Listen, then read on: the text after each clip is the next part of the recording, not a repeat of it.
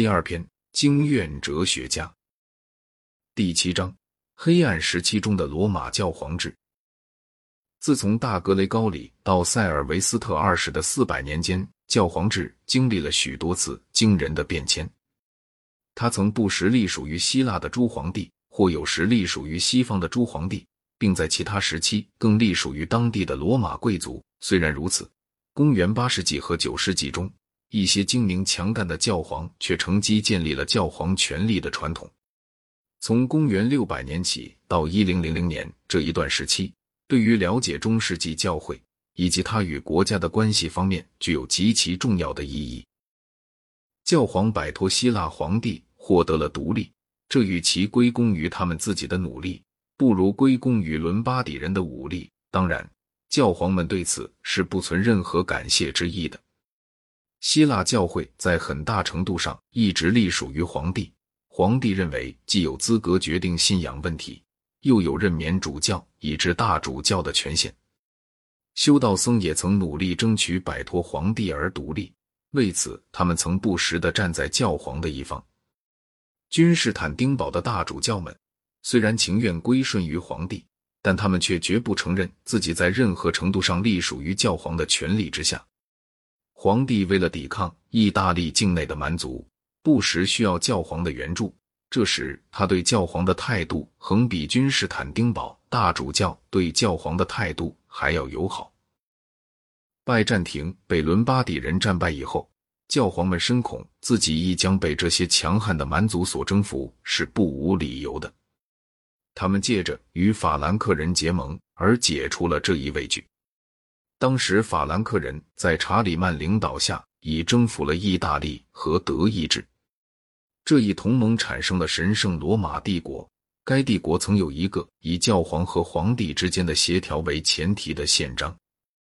加洛林王朝迅速的衰退了，教皇首先从其衰退中获得了利益。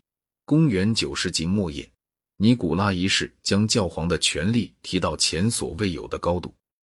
当时国内普遍的无政府状态，导致了罗马贵族的实际独立。公元十世纪时，他们控制了罗马教廷，并带来了极其不幸的结局。教廷及一般教会如何通过一次伟大的改革运动，从而摆脱了对封建贵族的隶属，即将成为后面一章中的主题。公元七世纪时，罗马仍处于诸皇帝的武力统治之下。那时的教皇们若不顺从，急需遭难。有些教皇。例如，霍诺留斯径直顺从了一端观点；另外一些教皇，如马丁一世，终因反抗而遭到皇帝的囚禁。公元六八五年到七五二年间的大多数教皇均系叙利亚人或希腊人。由于伦巴底人越来越多的兼并了意大利，拜占庭的势力日趋衰退。皇帝伊扫利安人列奥于公元七二六年颁布了圣像破除令。对此，不仅整个西方，就连东方的大多数人士也都认为是异端。教皇们强烈的和卓有成效的反对了这一禁令。公元七八七年，在女皇伊琳之下，东罗马帝国废弃了圣像破除令一端。然而，与此同时，西方发生的一些事件却永远终止了拜占庭对罗马教廷的控制。大约在公元七百五十一年。伦巴底人攻陷了拜占庭意大利的首都拉温纳，这是虽使教皇遭到伦巴底人的极大威胁，但也使他们脱离了对希腊皇帝全面的隶属关系。诸教皇由于一些原因，更多的喜欢希腊人，而不喜欢伦巴底人。首先，诸皇帝的权力是合法的，而蛮族的国王若非为皇帝所册封，是被看作篡位者的。其次，希腊人是文明开化的。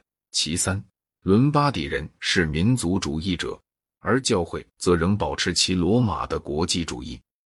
其次，伦巴底人曾为阿里乌斯教派，在他们改宗以后，他们仍旧带着某些令人厌烦的气味。公元七三九年，伦巴底人在国王刘特普兰领导下企图征服罗马。但遭到求援于法兰克人的教皇格雷高里三世的强烈反抗。克洛维斯的后裔莫洛温王朝的国王们已经失去法兰克王国中的一切实权，国家大权操于大宰相手中。当时的大宰相查理·马特尔是个非常精明强干的人，他和英国国王征服者威廉一样，也是个庶子。公元七百三十二年，他在图尔的决定性战役中打败了摩尔人，为基督教世界拯救了法兰西。罗马教会为此本来应该感谢他，但他出于财政上的需要，进而攫取了教会的一些地产，因此降低了教会对他的功绩的评价。但他和格雷高里三世于公元七四一年相继逝世，而他的后继者批评，则使教会方面感到十分满意。公元七五四年，教皇斯提反三世为了逃避伦巴底人，曾越过阿尔卑斯山往访批评，并缔结了一项证明对双方皆极为有利的协定。教皇需要军事保护，而批评则需要只有教皇才能赐予之物，正是承认他代替莫洛温王朝最后一个君主取得国王的合法称号。为了答谢，批评把拉温纳。和过去拜占庭总督在意大利的全部辖区赠给了教皇。由于这项馈赠无从期待君士坦丁堡当局的承认，所以这就意味着同东罗马帝国在政治上的分离。假如历代教皇隶属于希腊历代的皇帝，天主教会的发展将要迥然有所不同。在东方教会中，君士坦丁堡的大主教从未获得摆脱俗界当局的独立。或有如教皇所获得的那种高于其他教士们的优越性。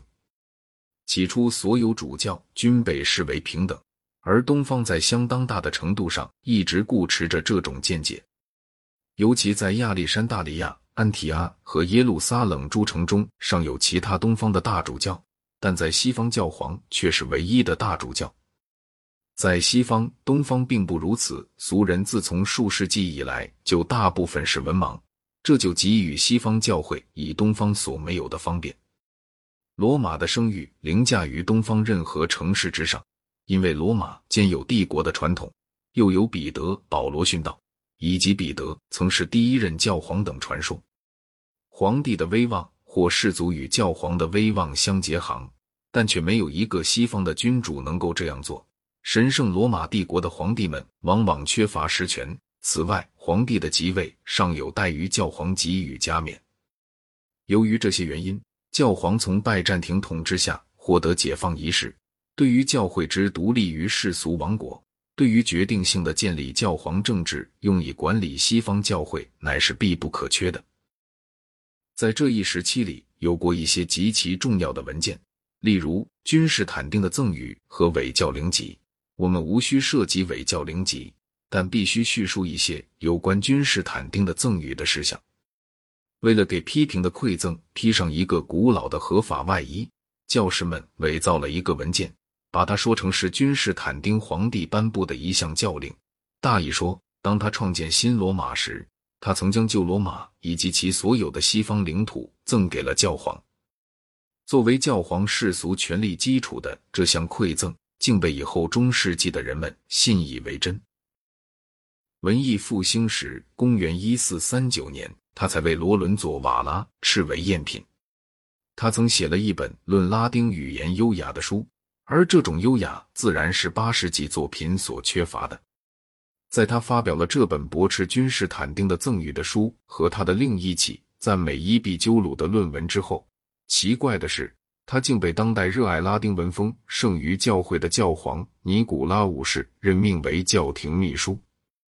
虽说教皇对教会的领地的管辖权是以那项委托的赠与为依据，然而尼古拉五世却并未提议放弃教会所辖的领地。